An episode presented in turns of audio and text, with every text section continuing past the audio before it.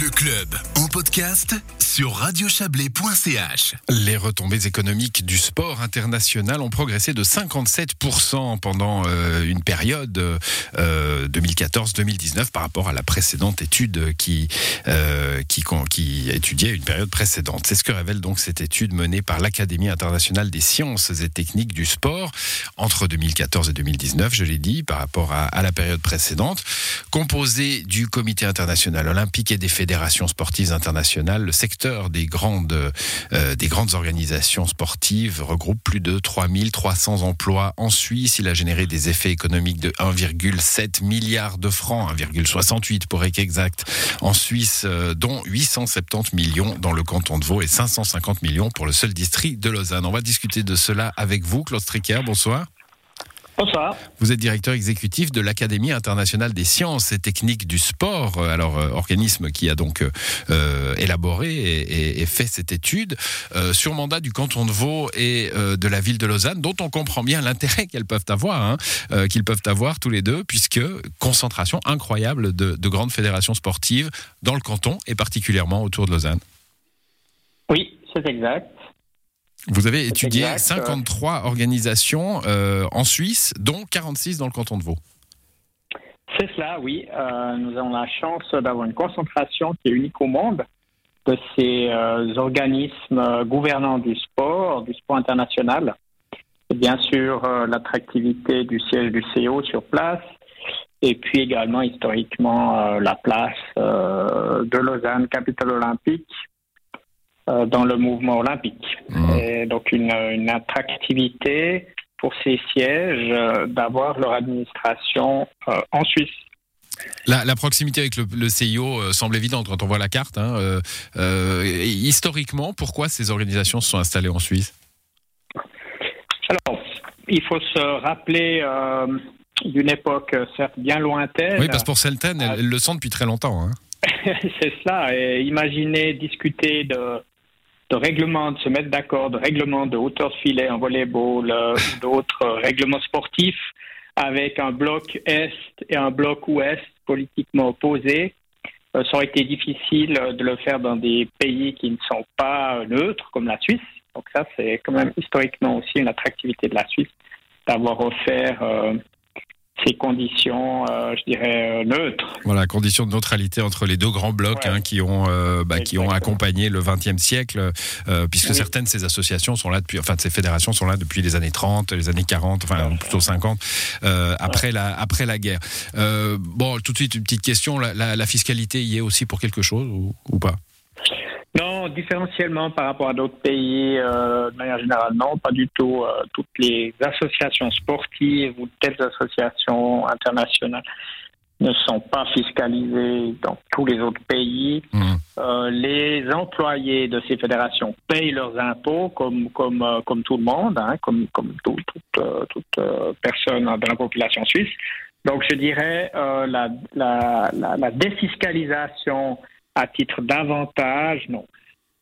Ça, ça, se fait de la même façon dans les autres pays qui accueillent des fédérations oui. internationales. C'est ce que vous nous dites. Euh, c'est le cas aussi pour les grandes, euh, les, les, les, les, grandes organisations comme les Nations Unies, par exemple, hein, qui sont euh, défiscalisées dans notre pays et ailleurs dans le monde. Bon, euh, alors il y a les très grandes, évidemment, hein, le CIO à Lausanne, l'UEFA à Nyon, la FIFA à Zurich. Euh, et puis il y a les plus petites, bah, notamment, on en a une, nous, hein, dans notre Chablais, c'est l'Union cycliste internationale. Vous l'avez étudiée, bien sûr? Tout à fait. L'Union cycliste internationale fait partie, le CI, de, notre, euh, des, des, de ces organisations qui ont répondu. Euh, c'est un gros travail de leur part d'ailleurs. Hein, toutes ces organisations, elles doivent chaque année pouvoir euh, nous donner des informations sur leurs flux financiers, ce qui rentre de, de, l'extérieur de la zone considérée, quand on voit l'occurrence, ce qui sort en termes de dépenses. Donc c'est tout un travail. Il y a des organisations comme l'UCI, je dirais, qui ne sont pas petites, elles sont mhm. que le CEO bien sûr, mais je les placerais plutôt dans les moyennes en termes de taille, puisqu'on parle d'une centaine d'employés alors que vous en avez avec que quelques employés, versus évidemment CIO, FIFA, UFA, où on a plus de 500 employés. Ouais, où là on, est on a affaire à des, à des mastodontes.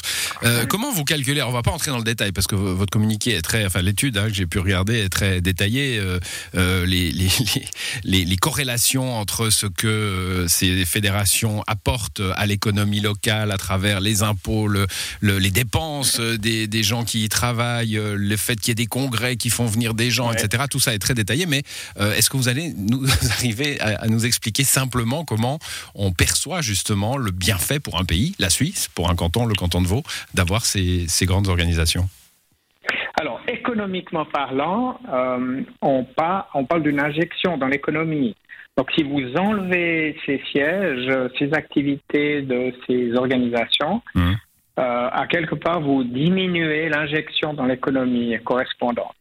Et euh, la formule, si vous voulez, pour calculer cela, consiste à prendre en compte que les revenus qui viennent de l'extérieur de la zone, à nouveau, par exemple les droits TV ou les euh, euh sponsoring euh, des, grands, des grandes entreprises qui soutiennent le CEO, par exemple, des sièges comme Coca-Cola, etc., qui viennent de l'extérieur et puis on regarde ce qui est dépensé dans la zone. Donc il s'agit vraiment de calculer les salaires des euh, personnes employées qui ont leur domicile dans le canton de Vaud, euh, de calculer aussi les dépenses des visiteurs dans les hôtels euh, et autres magasins locaux. Mhm et, donc vraiment de déterminer cette injection économique. Après, évidemment, il y a plus que cela, mais on, est plus dans l'intangible. C'est-à-dire que ces gens qui viennent ici pour participer à des, à des congrès, des conférences, des commissions, euh, évidemment, ont, euh, on l'espère, une belle expérience en visitant la Suisse. Donc, en même temps, ça devient des ambassadeurs. C'est aussi euh, une façon de vendre la qualité suisse.